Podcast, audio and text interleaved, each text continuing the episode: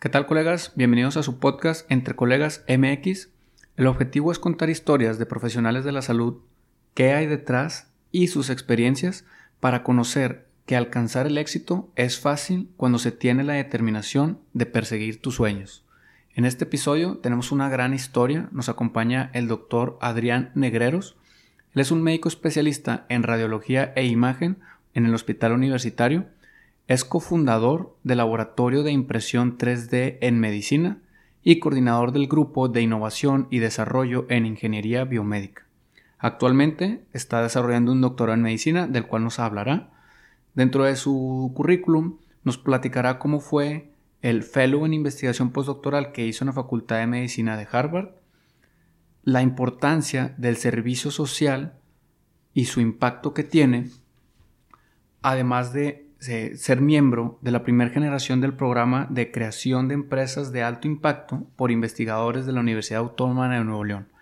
Temas como cómo elegir la especialidad, cómo afrontar y comunicar el renunciar a una especialidad, el perseguir su sueño de hacer radiología y además eh, un poco en cuanto a la planeación quirúrgica en 3D para mejorar el pronóstico y las cirugías.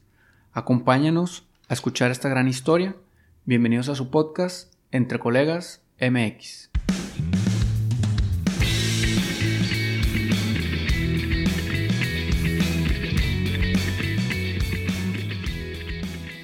Pues bienvenido, doctor Adrián Negreros. ¿Cómo te encuentras el día de hoy? Muy bien, gracias Daniel por la invitación. Gracias a ti por acompañarnos, Adrián. Y vamos a empezar con una pregunta inicial y obligada. ¿Recuerdas qué fue lo que te motivó para estudiar medicina? Sí, eh, pues eso está muy fácil, al menos en mi caso, porque pues mis dos papás son doctores. Eh, mi papá, el doctor Adrián Negreros, es anestesiólogo y mi mamá, la doctora María Catalina Osuno Osuna, ella es ginecóloga. Entonces, la verdad, desde pequeño, eh, para mí, pues cada vez que estábamos en la comida o algo, escuchaba pues los temas, ¿no? Y pues como mi mamá es ginecóloga, mi papá anestesiólogo, pues trabajaban juntos. Ellos tenían una clínica eh, donde hacían práctica privada y pues siempre estaba ahí corriendo yo por la oficina de mi papá, viendo todos sus diplomas, etcétera, ¿no? Entonces algo para mí la medicina siempre me atrajo desde muy pequeño y pues al ver que cuando caminaba por las calles de Mazatlán, yo soy originario de Mazatlán, Sinaloa, pues muchas veces pues me topaba con gente que conocía a mis papás y pues siempre pues me voltean a ver y me decían, Adriancito, debes de estar muy orgulloso porque tus papás son excelentes personas, excelentes profesionistas.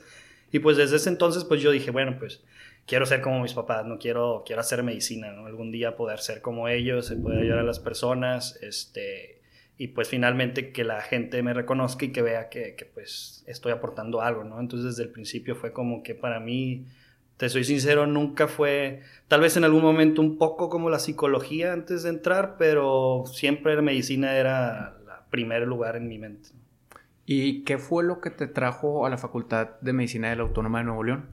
Ah, bueno, esa también es buena pregunta. Em, bueno, tengo dos hermanos más grandes que, que, uno es ingeniero y otro es médico. Ellos estudiaron en Guadalajara. Eh, pero a la hora que a mí me tocaba escoger pues la universidad fue como que mi papá me dijo, no, pues busca una, una universidad pública porque ahorita no hay tanta lana, hay que buscar este, en dónde puedas hacerlo. Entonces pues siempre obviamente está la opción en México, en Monterrey, Guadalajara, ¿no? Entonces en ese tiempo este, busqué en internet y pues igual una búsqueda nada más ver facultades de medicina y pues vi la Universidad de Guadalajara, vi la vi el, la Universidad Autónoma de Nuevo León y la verdad es que para mí México no, no me atraía mucho, decía, además es una ciudad muy grande, no quiero, no quiero cambiar tanto de, de pasar de Mazatlán a eso. Y pues decidí aplicar a la Universidad de Guadalajara y aquí en la Universidad Autónoma de Nuevo León. Entonces, este, pues ya en Guadalajara apliqué, pero cuando vine para acá, cuando me, me vine en camión para acá, me acuerdo, llegué aquí a la central de, de autobuses me dio mucha risa porque le digo, ¿dónde está la facultad de medicina? Ah, pues aquí pasa el camión y te lleva directo. Y pues sí, va, está justo, justo ahí, ¿no? Entonces, eh, pues ya llegué y cuando vi la facultad aquí de medicina, la verdad me impresionó. O sea, dije, ah, está súper padre, me gustaron mucho las instalaciones, es muy bonita, me acuerdo ahí de ver la estatua de Gonzalitos, de ver la paraza central, la entrada y todo, dije, no, o sea, no sé, como que sentí, quiero estar aquí, o sea, como que esta es la, esta es la buena. Y pues sí, afortunadamente pues presenté y a la primera eh, pude pasar el, examen y, quedé aquí. Pues qué, qué, buena elección. Y La pregunta obligada sería, eh, una vez que sales al servicio social dentro de tu currículum, aparece una mención por la destacada labor y dedicación durante tu año eh, en la jurisdicción sanitaria número 6. ¿Qué fue lo que, lo que causó tanto impacto para, ganar esta mención? Bueno, esa pregunta, eh, bueno, es muy interesante también porque en realidad yo cuando apliqué para el servicio social, pues ya sabemos que existen programas de vinculación también a departamentos de, pues del hospital o departamentos de la misma facultad, como por ejemplo anatomía. Yo fui becario de anatomía toda mi carrera y pues de hecho apliqué para, para la vinculación, anatomía.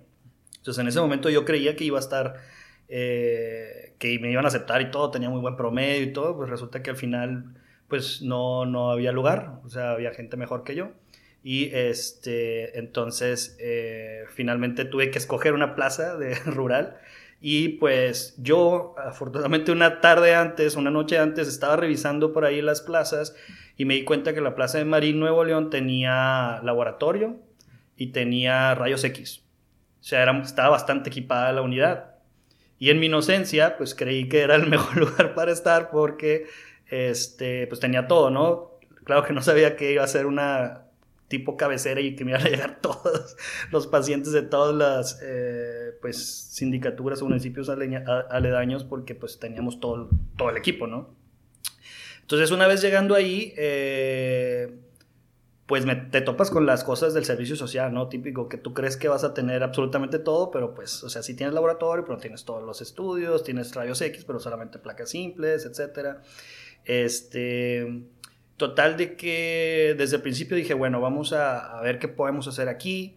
Eh, me puse las pilas, dije, bueno, pues el servicio social se trata de medicina preventiva, pues vamos a hablar con el presidente municipal, este, el doctor, el, perdón, en ese tiempo era el maestro Cruz, era profesor, pero había sido electo el presidente municipal de Marín y nos pusimos a hablar con él.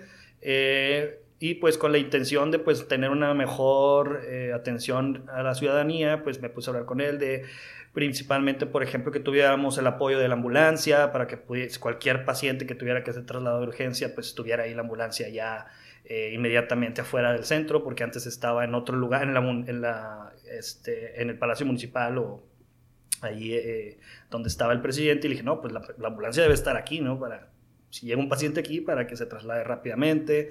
Entonces, este, la verdad es que me empecé a, involucrar mucho con, con, la, con, la, población. Fuimos a, a Ejido, por ejemplo, Ejido de Marín.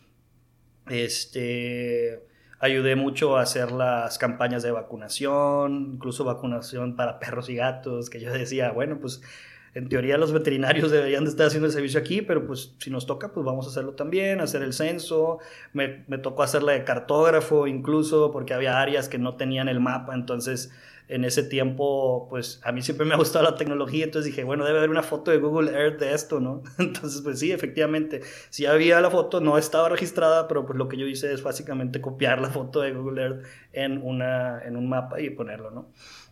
Este, entonces me involucré mucho, me preocupaba por cumplir siempre las metas de, por ejemplo, de tener a todas las pacientes de edad fértil con anticonceptivos, las que necesitaban, el control eh, prenatal adecuado, hice campañas de medición en las escuelas de, de, buena salud y de control de peso para que los eh, niños de las escuelas pues consumieran más productos más saludables, que no fueran nada más pues el gansito y la coca.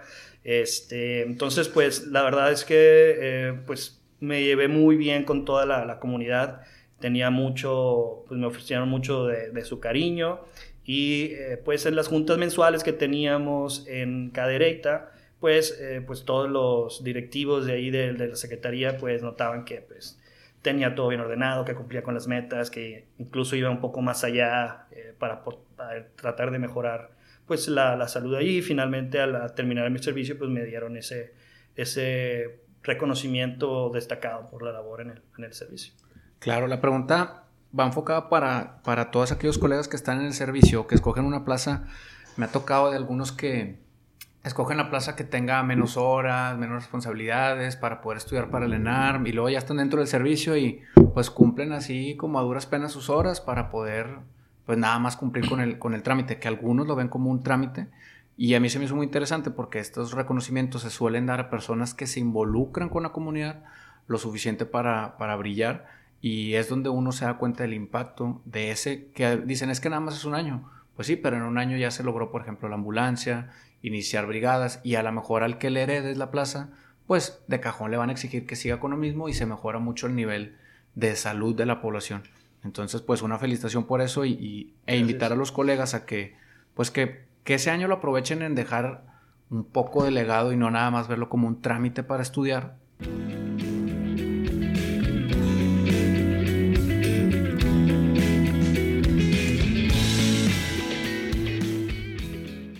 Y, la pregunta en el siguiente escalón de la vida es, eh, para los que conocemos un poco tu historia, sabemos que estudiaste una especialidad que no es de la que hoy ejerces.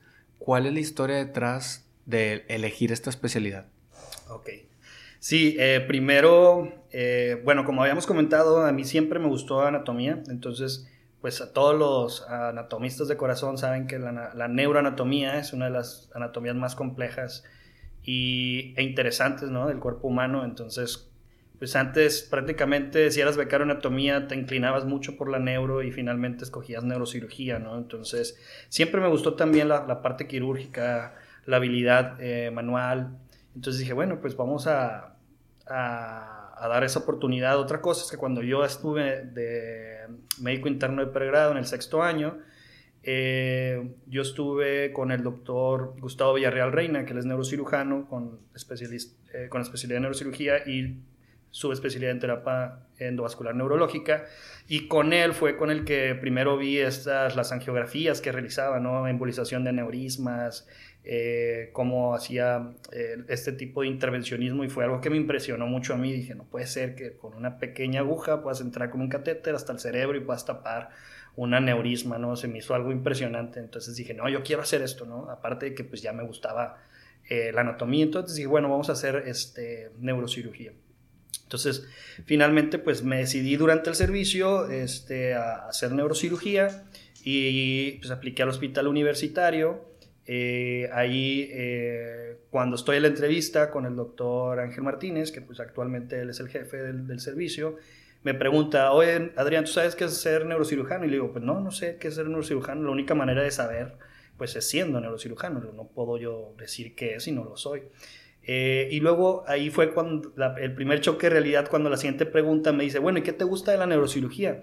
Y entonces yo le digo, no, pues me gusta mucho la endovascular, cómo hacen la embolización y todo. me dice, Adrián, pero eso no es neurocirugía, eso es terapia endovascular neurológica, es una subespecialidad.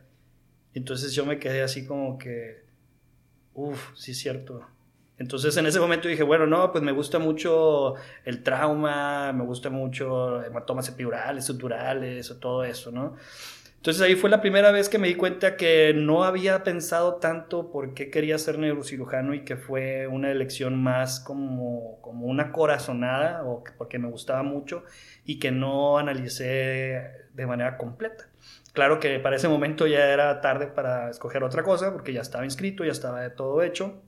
Entonces, pues finalmente presenté el ENAM y, quedé, ¿no? Entonces ahí estuve pues eh, prácticamente un año, dije, bueno, vamos, ya estamos aquí, vamos a darle una oportunidad, como siempre, eh, trabajando bien y todo, viendo a los pacientes, ahí me di cuenta pues que había muchas cosas que eh, pues no me empezaron a gustar, ¿no? La verdad es que la neurocirugía es una especialidad que requiere mucho sacrificio para tú poder llegar a hacer un cambio importante y es una, si de por sí la medicina es una carrera celosa con tu tiempo, este tipo de especialidad todavía es más celosa con tu tiempo y requiere de un entrenamiento muy duro, eh, de estar de, mucho tiempo despierto, parado en quirófano, desvelado. Y la verdad es que pues por su misma naturaleza la gravedad de los pacientes pues es mucha y muchas veces a pesar de que tú hagas todo tu esfuerzo eh, muchas veces el paciente no tiene el, pronóstico o el desenlace que tú quisieras, ¿no? Entonces realmente era algo difícil.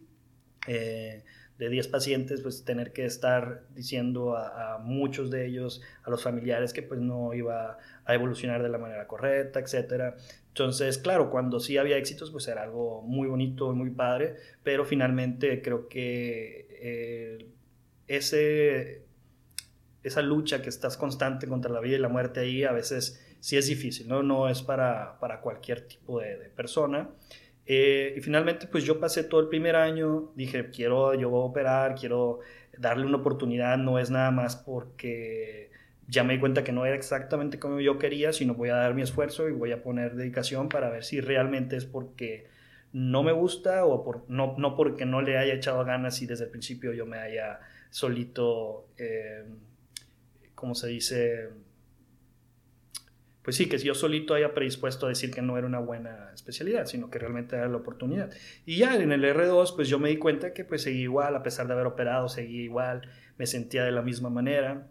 Eh, me, no me veía yo eh, como neurocirujano estando, por ejemplo, no sé, en una carne asada con tus amigos el fin de semana y que te hablaran que tuvieras que dejar eso, o a tu familia, etcétera, ¿no? Que es algo que es inherente a la especialidad, ¿no? Como neurocirujano, pues debes de estar pues siempre eh, disponible, porque de eso depende que salves la vida de alguien o no. Este, entonces, pues ahí me di cuenta que yo no estaba dispuesto a hacer ese sacrificio tan grande y pues tomé una decisión muy difícil, ¿no? de, de renunciar eh, a, neurocirugía ya estando en el segundo año de, residencia y eh, pues buscar otra, otra especialidad. Claro, y, platicábamos antes de, un, de una, un, factor importante para los, los, colegas que están pensando en qué especialidad hacer y, y comentabas que el, neurocirugía es a lo mejor una especialidad en la que muchos aspiramos cuando rotamos por, por el servicio de neuro, por la impresión y la capacidad que tienes para poder salvar o, inferir en la vida de alguien. Pero esa es la parte bonita que es la menor, porque pues bien decías, casi todos vienen por alguna complicación ya grave. Y el hecho de que, aunque tú, por ejemplo, terminaras tu guardia, si tú operabas a alguien y bien decías, ya salió bien del, del, quirófano, sí, pero no sabemos cómo el cuerpo va a reaccionar, y tu cerebro, aunque en teoría se debería desconectar, pues tú sales, te vas a dormir, te quedas pensando si le fue bien, si no le fue bien, cómo evolucionó la familia, entonces esa parte del estrés, cómo la vivías durante todo el primer año respecto a que tú te ibas a tu casa, pero en realidad creo yo que te seguías quedando conectado al hospital, ¿no? Y a lo mejor eso lo viste y decir, oye, pues que toda la vida va a ser viviendo con ese estrés, ¿qué tanto influyó eso en la decisión? Sí, definitivamente eso, Daniel, también es súper importante, eh, porque no es nada más operar al paciente, ¿no? Que la cirugía vaya todo bien, es el posoperatorio, pueden haber cientos de complicaciones, independientes incluso de la, de la cirugía, simplemente eh, anestesia o los pacientes que pasan a terapia intensiva, que van a necesitar un ventilador, infecciones asociadas al ventilador, o a los cuidados de la salud, muchas cosas que realmente no puedes desconectarte porque pues te preocupa tu paciente, ¿no? Estás preocupado porque le vaya bien, estás preocupado porque evolucione de manera correcta y, y sí, pues sí es difícil porque no puedes desconectarte ni un segundo, o al menos yo no podía. Eh, porque pues estás pensando en que, el que cómo está tu paciente, tienes que, estar atento para cualquier cosa.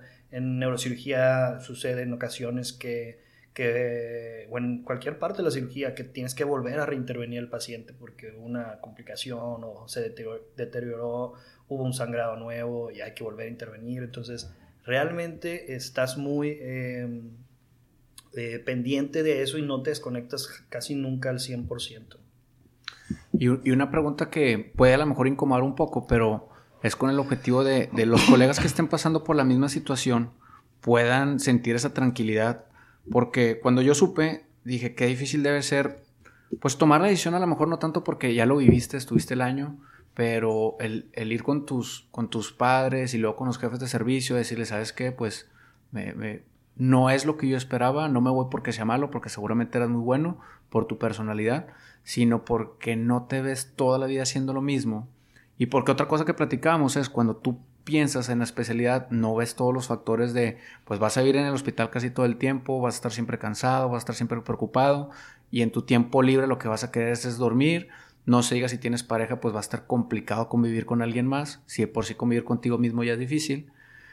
¿Cómo lidiaste con la parte de tener que, comunicar esta decisión, porque pues no vives solo, vives con una familia y tienes jefes en el departamento. ¿Cómo lidiaste con esta parte de, de comunicar? Sí, pues esta, digo, como todo, ¿no? La verdad es que al principio pues tienes miedo, ¿no? De cómo van a responder, este, de qué van a decir, de que van a decir, no, pues es que no aguantaste, es que no tienes agallas para continuar, etcétera, ¿no? Que se van a burlar de ti, etcétera. Y una de las partes, como dices, más difíciles era, por ejemplo, pues decirle a mi papá que, ¿sabes qué? No, ya no quiero continuar. Eh, y pues era una parte pues muy importante porque pues mi papá es alguien que yo respeto mucho y su opinión para mí pues cuenta demasiado, ¿no? Entonces él era como, no, ¿sabes qué, Adrián? Todavía no, o sea, no renuncies, ya eres R2, ya pasaste una de las partes más difíciles. Entonces, eh, finalmente, pues eh, yo pensando dije, bueno, es que tengo que tomar yo la decisión de mi vida, la verdad es que pues nadie va a vivir tu vida más que tú. Entonces, eh, esa parte fue como hablar a mi papá y decirle, ¿sabes qué, papá? Te estoy avisando, ya tomé la decisión, creo que lo mejor para mí es esto, no me veo como un neurocirujano. Y, este, y pues me dijo mi papá, no, pues sabes qué, adelante, ya te entendí que no te ves así, pues ve y, haz lo que tengas que hacer. Entonces ya fui y hablé primero pues con el doctor Samuel, que él es el, jefe de enseñanza de posgrado, y pues ya le comenté, ¿sabe qué doctor? Pues muchas gracias por todo, la verdad aprecio mucho lo que aprendí, que eso es otra cosa importante, a pesar de que había tomado sesión, pues eso no quita todo el aprendizaje que tuve. Eh, y ahí fue cuando le comento, pues, que no me veo como cirujano, este, que quiero hacer otra cosa, eh, que sí me da mucha pena, pero no quiero hacer algo que, que, ya me di cuenta que no es lo que quiero dedicarme el resto de mi vida. Entonces, en ese momento, pues, el doctor Samuel, eh, pues, respondió de una manera, pues, muy buena. De, me dice, pues, ¿sabes qué, Adrián? Pues, me da, me da pues, la verdad, un poco tristeza que te vayas, eres muy buen residente. Este, pues, a mí me gustaría que te quedaras, pero yo no te puedo obligar a que, hagas algo que no quieres hacer. Eh, y pues ya, ¿no? Y después de eso, pues hablé con el doctor este, Ángel Martínez. Entonces, en ese momento, pues a él le dije también lo mismo, ¿no? De que no me veía como un neurocirujano, que me había dado cuenta que, que no era lo mío, lo que yo quería. Eh, recordamos ahí de la entrevista de cuando me preguntó que si yo quería ser, que si yo sabía que era ser neurocirujano y le dije que pues todavía no lo sabía exactamente, pero que ahora tenía una idea más, un poco más clara de lo que era y que no estaba dispuesto a hacer ese gran sacrificio que no me veía yo como neurocirujano. Y pues él la verdad también respondió de una manera completamente distinta a la que yo creía que iba a suceder. Me dijo, no, ¿sabes qué, Adrián? Pues este, yo sé que te vas eh, no porque no puedas o porque seas flojo, no se trata de que termines esto nada más, sino que realmente estés convencido de que quieres serlo y si no te ves como un cirujano, pues yo no soy nadie para decirte que no lo hagas. Este, me dice, yo sé que te va a ir muy bien en lo que tú, en cualquier especialidad que quieras hacer porque eres responsable, eres buen residente, entonces yo, no, yo estoy seguro que te va a ir muy bien, pero pues no quiero que estés aquí también contra tu voluntad o haciendo algo que no, que no quieres o que no te ves haciendo. Claro, sí es lo importante de, igual el miedo siempre va a estar bien, bien fuerte en cuanto al qué dirán, pero generalmente la gente ya madura y que, que pues tiene muchos años más de experiencia que nosotros, sabe que lo más importante es saber cómo te ves, porque luego esa es otra parte importante, a la hora de pensar en la especialidad, bien decías, uno piensa en, por ejemplo, quiero ser pediatra y quiero operar y, y, voy a ser cirujano pediátrico, o quiero, me gustó mucho la parte de la neurocirugía y quiero ser neurocirujano pero lo ideal sería poder acercarse con, con varias personas que estén ejerciendo lo que tú crees que quieres hacer para conocer, oye, cómo es el estilo de vida, cómo, si se puede no tener familia, porque luego uno no piensa en eso siempre y otro dice, no, pues yo sí quiero tener familia, oye, pero pues esa especialidad no te va a permitir, mínimo sobre, durante la especialidad va a estar complejo. Entonces es, es bien importante tomar la determinación de, de, porque también hay personas que no tienen el valor de renunciar, terminan la especialidad, son gente que por su personalidad es exitosa en su profesión, pero luego en su vida no es tan feliz como uno desde afuera y diría, oye, pues tiene mucho éxito, es feliz, y no, porque la persona está ejerciendo algo que no.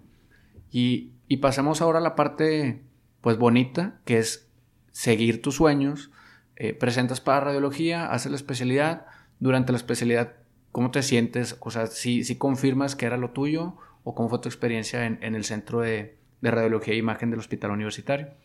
Sí, digo, la verdad es que ya, pues una vez después de haber renunciado, pues dije, ahora sí, no voy a volver a, cometer el mismo error de tomar una especialidad por lo que yo creo que es nada más o porque me gusta nada más, sino que sí, vas a tomar en cuenta algo que te atraiga, evidentemente, pero en esta, en esta ocasión pues hice un poquito más de investigación ¿no? alrededor de la especialidad. Por ejemplo, en Medscape siempre hay eh, encuestas acerca del estilo de vida de las distintas especialidades, al menos en Estados Unidos, cuánto ganan, si se sienten satisfechos o no, si se sienten satisfechos con lo que ganan a, partir de su trabajo, o sea, si hay una correlación entre lo el tiempo que le dedican y cuánto les pagan, qué tan satisfechos se sienten.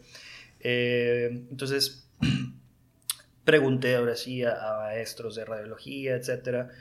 Eh, entonces, la segunda vez vi varias opciones, ¿no? Vi varias opciones, no nada más eh, radiología, pensé también en medicina interna, este, pensé incluso en anestesiología con mi papá, pero finalmente me di cuenta que este, anatomía a mí siempre me gustó, o sea, anatomía siempre me gustó a mí y cuando yo por radiología, cuando pasé por radiología como estudiante, también me gustó mucho la, la especialidad. Entonces, que esta es otra, muchas veces, y, esto es verdad, ¿no? Y hay que decirlo, muchas veces la radiología se toma o se tomaba anteriormente como una especialidad como que de bajo grado, ¿no? O sea, como que no era algo tan bueno como ser neurocirujano o algo así.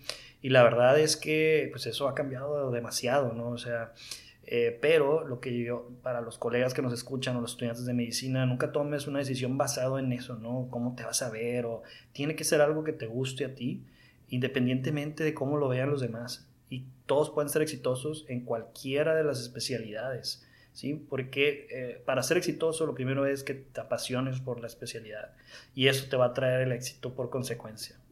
Entonces, eh, pues esa vez tomé la decisión entonces de, radiología y pues afortunadamente apliqué aquí otra vez al hospital, que yo, otra vez yo creí que se iban a cerrar las puertas, pero al contrario, o sea, todo distinto. Este, y pues volví a quedar aquí y pues yo estaba súper feliz, ¿no? Y la verdad es que radiología pues es una especialidad que a mí me fascina, que tiene, utiliza muchos eh, estudios de imagen distintos, que utilizan tecnologías distintas, la resonancia, tomografía, fluoroscopía, tomografía por emisión de positrones. Entonces, eh, a mí también siempre desde chico me gustó mucho la tecnología y pues para mí era la especialidad que involucraba toda esta parte tecnológica que siempre me ha gustado y la parte de anatomía que, que pues también me apasionó mucho desde que era estudiante de medicina, ¿no?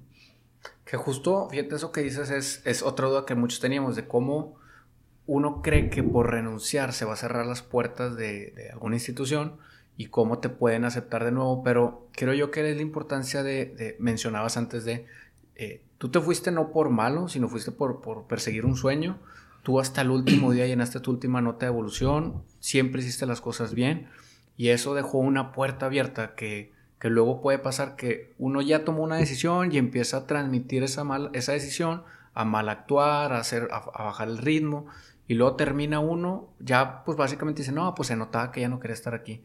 Y luego imagínate que hubieras querido tú volver a entrar, pues te iban a decir, claro que no, ahora demostraste tu peor, tu peor lado. Entonces esa es otra, que uno debe, si ya tomó una decisión, pues salir lo mejor posible, ya sea de un trabajo, de una empresa, de la especialidad, para dejar la puerta abierta. Y una vez que termina la especialidad, eh, empiezas a involucrarte en, otros aspectos, creo yo, y logras ir a, a, la Facultad de Medicina de Harvard a hacer un fellow en investigación postdoctoral. ¿Qué te llevó ahí y cuál es tu experiencia estando allá.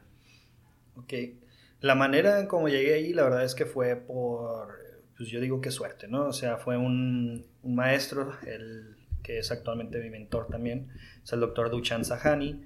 Él ahorita, eh, él vino en, cuando yo estaba en el segundo año de residencia, él forma parte de la Sociedad Norteamericana de Radiología y hay un, un programa que se llama Visitor Professor Program, donde mandan a profesores de eh, universidades renombradas de Estados Unidos a visitar otros países, ¿no? Entonces, en ese tiempo, pues tocó que el doctor viniera al hospital universitario a, radiología, ¿no? Entonces, me acuerdo que llega el doctor Elizondo y pues nos dice, ¿sabes qué? Va a venir alguien de Harvard, eh, pues quien quiere estar con él en la semana, este, pues hay que hablar inglés y todo, pues yo de volada le levanté la mano, ¿no? Entonces, eh, pues a mí no me daba pena, no estoy diciendo que yo hablaba inglés a la perfección, pero dije, bueno, pues aquí hay una oportunidad, vamos a ver qué, ¿no? Entonces, ahí conocí al doctor Sahani y estuvimos, él estuvo una semana aquí en el hospital. Entonces estuvimos ahí en la estación de tórax y abdomen, él es especialista en imagen de abdomen. Y este, pues hablando en inglés, comentando los casos, todo llegaban los residentes y pues yo hablaba con ellos, les decía, por favor, podemos hablar en inglés para que el doctor nos viene de visita de, de allá, de, MGH, del Mass General Hospital, que es el hospital escuela en Harvard.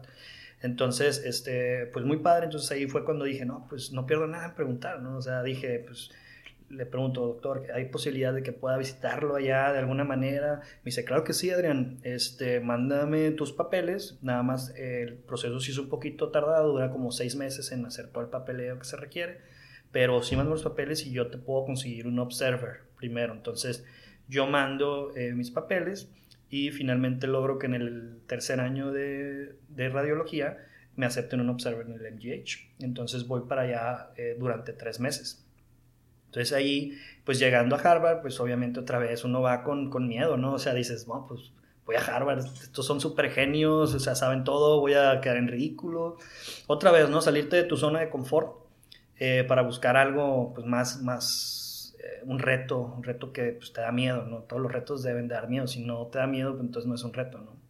Este, entonces, pues llegas finalmente ahí y pues me doy cuenta que ahí fue, curiosamente, ahí es donde aprendí eh, el gran valor que tiene nuestra universidad, ¿sí? Porque pues al estar yo comentando ahí con los residentes y todo, pues eh, apreciaban mucho mis comentarios, los aportes que hacía, y pues yo no iba a decir que ese conocimiento lo había obtenido en Harvard, ¿verdad? O sea, toda, toda mi preparación había sido aquí en la Universidad Autónoma de Nuevo León, y pues eso habla de la gran calidad educativa que tenemos, ¿no? Entonces, pues la verdad es que aprendí también muchas cosas allá estando en, Harvard, gente eh, con impresionantes currículum. Solamente el doctor Sahani tiene más de 300 artículos publicados.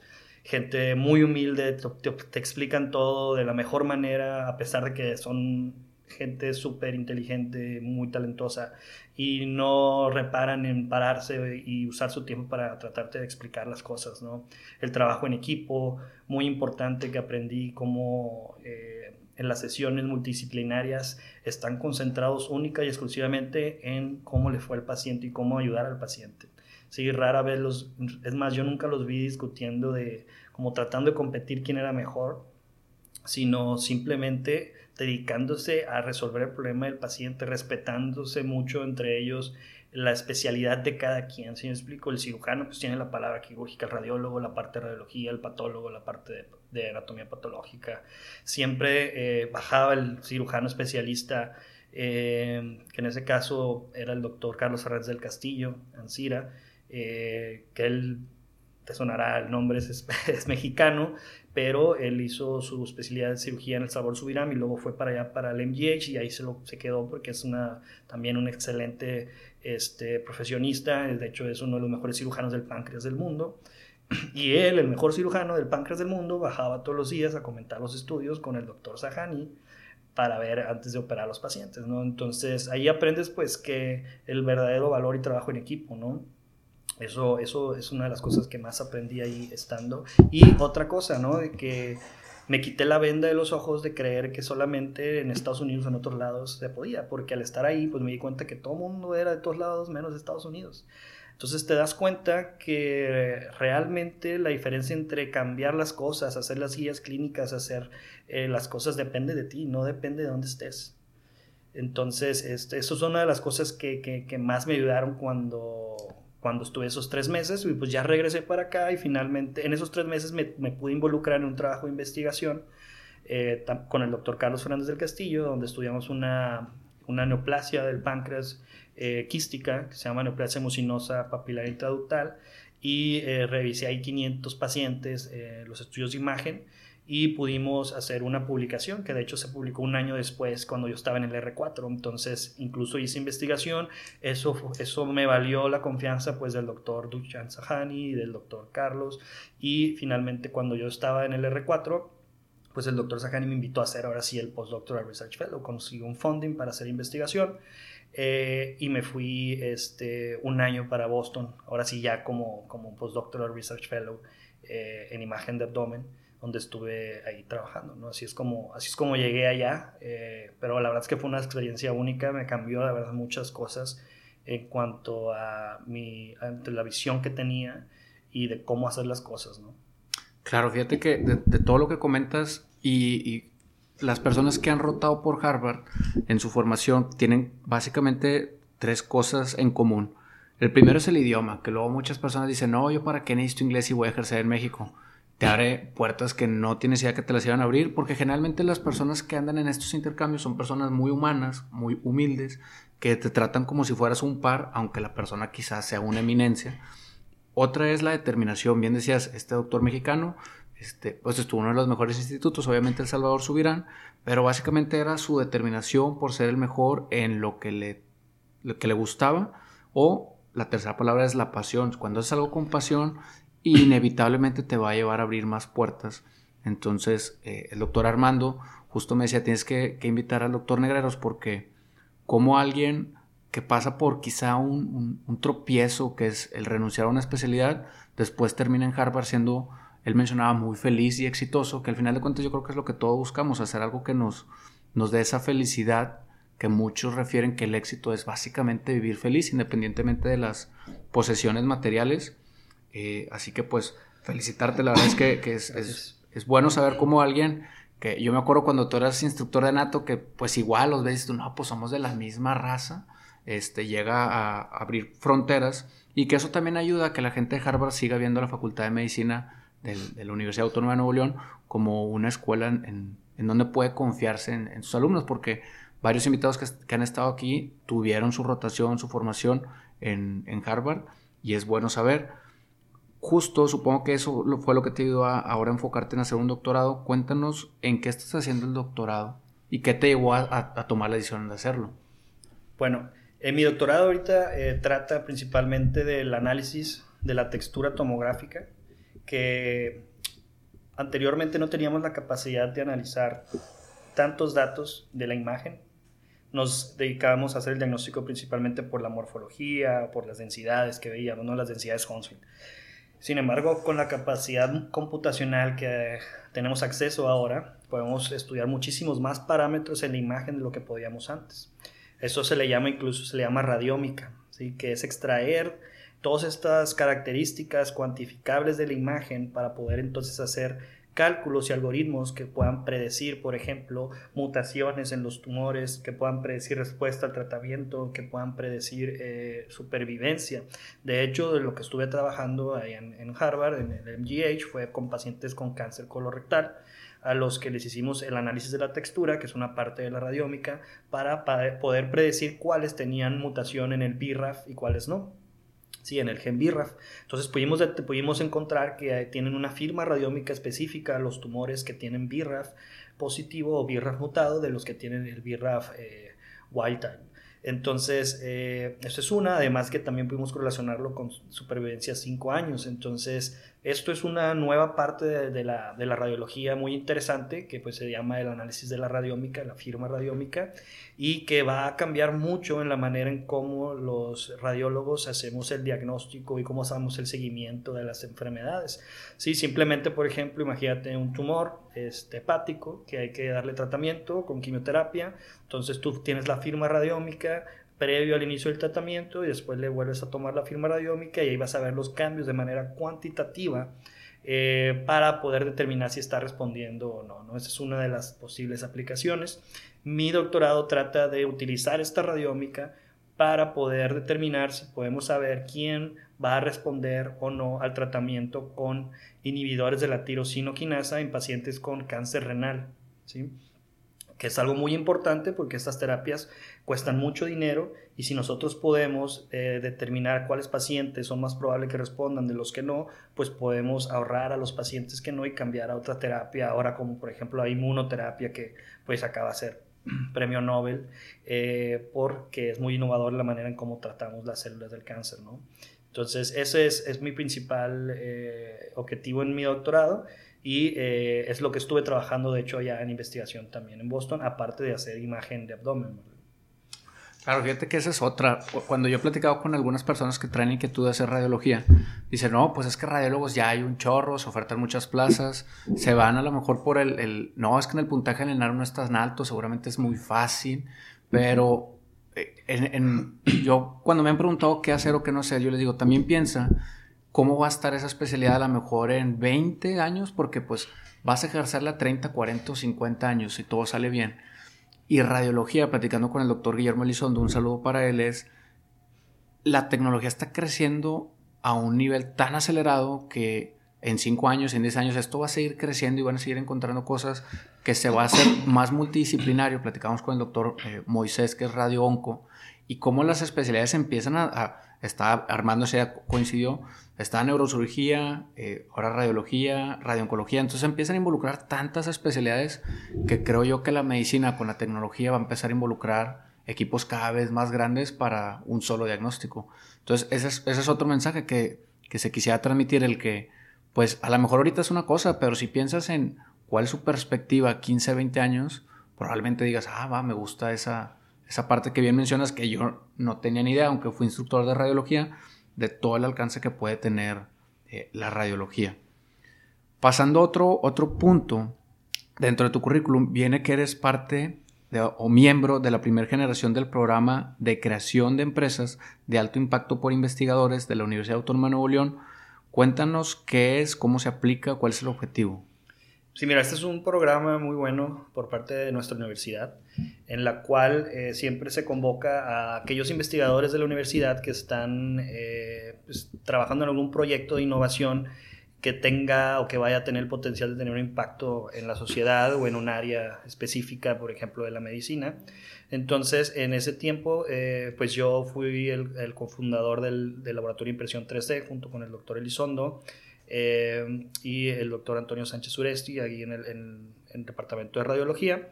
Eh, entonces, la propuesta que yo mandé allí fue la creación del laboratorio, ¿no? Del laboratorio de impresión 3D, en la cual eh, desde el 2017 que empezó, estamos ofreciendo el servicio de planeamientos quirúrgicos avanzados con impresión 3D. ¿Cómo es esto? Eh, a partir de los estudios, por ejemplo, te voy a poner un ejemplo, una paciente, un paciente que necesite una reconstrucción de mandíbula porque hay un tumor maligno que hay que quitar.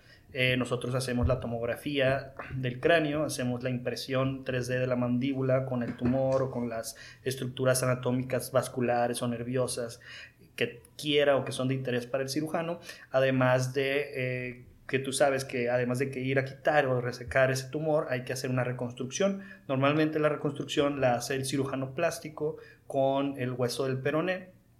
Entonces se le hace una tomografía también del peroné al paciente y en la computadora de, manera virtual con eh, software de CAD hacemos el diseño o las iteraciones de cuál va a ser el mejor eh, panorama de reconstrucción para el paciente. De esta manera eh, nos ponemos de acuerdo con los cirujanos para que ellos determinen dónde van a hacer los cortes de mandibulares. Se hacen unas guías de corte específicas que se adaptan a la anatomía del paciente para que el cirujano las utilice y haga el corte exactamente donde acordamos y haga los cortes exactamente donde se necesitan también en el peroné para que den la forma y la morfología y quede perfectamente simétrico la reconstrucción.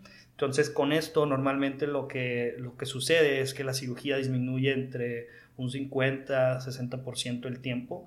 Obviamente con esto disminuye el tiempo de anestesia, eh, disminuye el tiempo de isquemia del colgajo y todo pues para aumentar la tasa de éxito de este tipo de cirugías que pues son muy complejas y que ya de por sí requieren de mucha habilidad por parte de los cirujanos y pues nuestro trabajo es eh, hacer un poquito pues más eh, rápida o más fácil la, tarea de, hacer este tipo de reconstrucciones, ¿no? ayudar un poquito para, para poder hacerlo. Y supongo que gracias o, debido a eso te vuelves el coordinador del Grupo de Innovación y Desarrollo en Ingeniería Biomédica en el Hospital Universitario. Es correcto. Que el, objetivo es... es... principalmente promover todas las tecnologías de la industria 4.0. ¿sí? ¿Qué es esto? Manufactura aditiva, que es la impresión 3D, eh, realidad virtual, eh, robótica, el Internet de las Cosas, eh, Machine Learning, Deep Learning, todo esto que se puede aplicar incluso y, se puede aplicar hoy, lo estamos haciendo en radiología. Entonces, realmente toda la parte de la industria 4.0 se puede aplicar en la parte de radiología y es algo que a mí me interesa mucho promover y más que yo ser el experto, más bien proveer de una plataforma para los ingenieros, para los estudiantes, para los demás que estén interesados en desarrollar aplicaciones en estas, en estas áreas que puedan tener las herramientas, ¿no? Y la verdad es que nos ha ido muy bien, tenemos muchos proyectos de realidad virtual, de inteligencia artificial, de algoritmos de detección de nódulos pulmonares, de nódulos tiroideos, y todo esto fue, pues, precisamente por lo que te platicaba, ¿no? Al ir a Harvard yo me di cuenta que esto no se trata de que estar en el lugar, se trata de creértela tú y juntarte con las personas adecuadas y ayudar en lo que pueda, ¿no? Formar parte de un equipo, ¿no? Y lo que mencionabas ahora de, de, cómo se está haciendo multidisciplinario ahora todo, esto es la tendencia y es, es lo que va a regir el futuro de la medicina, ¿sí? Nosotros nos juntamos diariamente tenemos sesiones multidisciplinarias donde está oncología, radiooncología, donde está cirugía oncológica, donde está radiología, donde está patología. Estamos todos juntos para ver cuál es el mejor tratamiento del paciente y ninguno de nosotros tiene la capacidad de, de tener todo ese conocimiento. Entonces, la nueva medicina se trabaja en equipo y va a seguir siendo en equipo y cada vez va creciendo por la complejidad que tiene. Y solamente eso, el hecho de el hecho de juntar a tantos profesionistas está demostrado que aumenta la supervivencia de los pacientes, más que muchas terapeutas incluso. Entonces, tener esa, eh, esa reunión de tantas personas especializadas en sus áreas trabajando en equipo, que esto es lo importante, trabajando en equipo, cambia profundamente el, pronóstico de los pacientes. Sí, claro, la verdad es que cada, vez es más común en todos los hospitales y programas eh, de residencia el ver estas sesiones semanales, quincenales, mensuales en conjunto de todos los residentes que existan, porque los puntos de vista de cada especialista siempre son bien diferentes. Y justo platicaba con el doctor Lizondo cuando lo entrevisté del tema de la Big Data en salud. Eh, uno busca, yo estuve buscando para hacer tecnologías de la información en salud y son pocos los lugares donde se puede hacer, son más en Europa.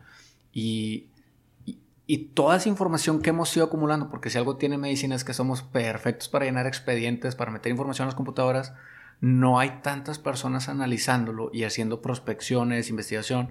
Entonces, esa es otra opción para los médicos que les gusta mucho la tecnología. Eh, el tema de las tecnologías de información es una especialidad que yo creo que va a empezar la demanda increíblemente porque ahí está ya todo, ¿verdad? Ya nomás que tú te dediques mm, años a a digerirlo y a, plasmarlo en investigación. Entonces esa es otra parte de la medicina que, se van abriendo muchísimas más puertas.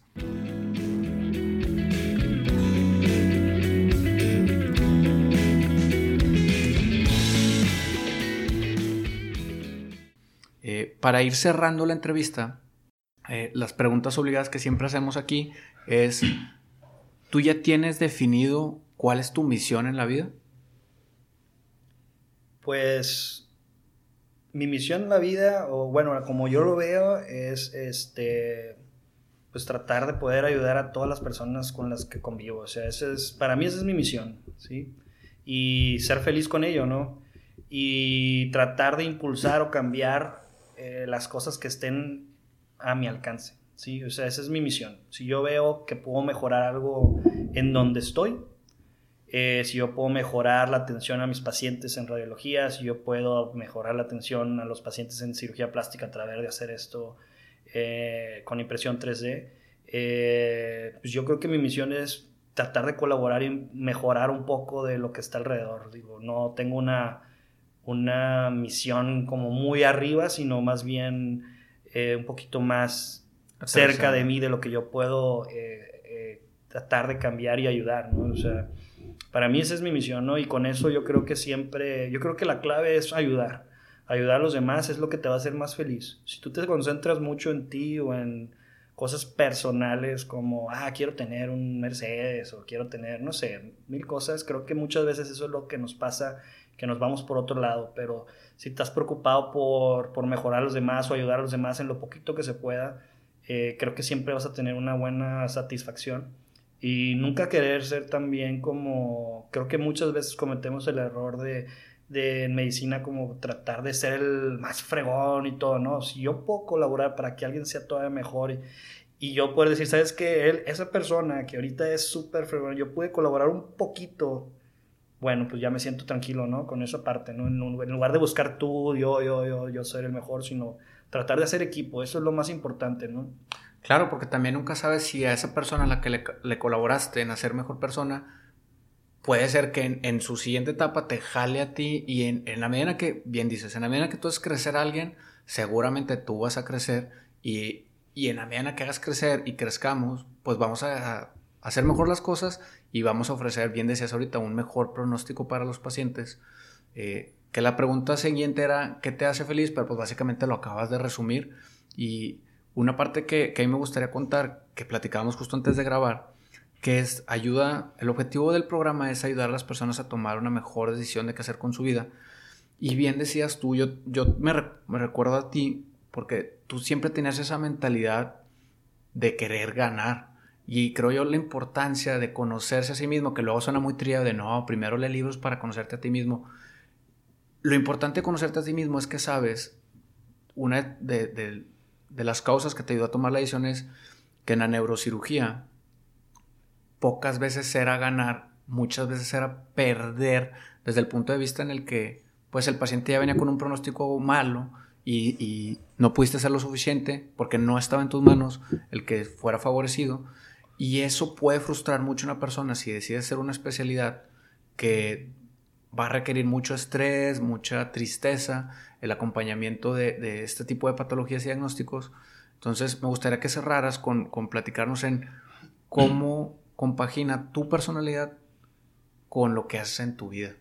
¿Qué tan importante lo es?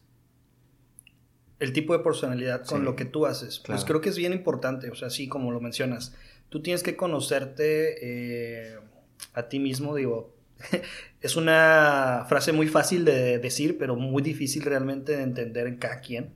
Sí, creo que muchas veces pues, es una pregunta de, Sócrates, ¿no? O sea, conócete a ti mismo. O sea, así de simple, ¿no? Sí, es simple la pregunta y es una de las preguntas más complejas que existen.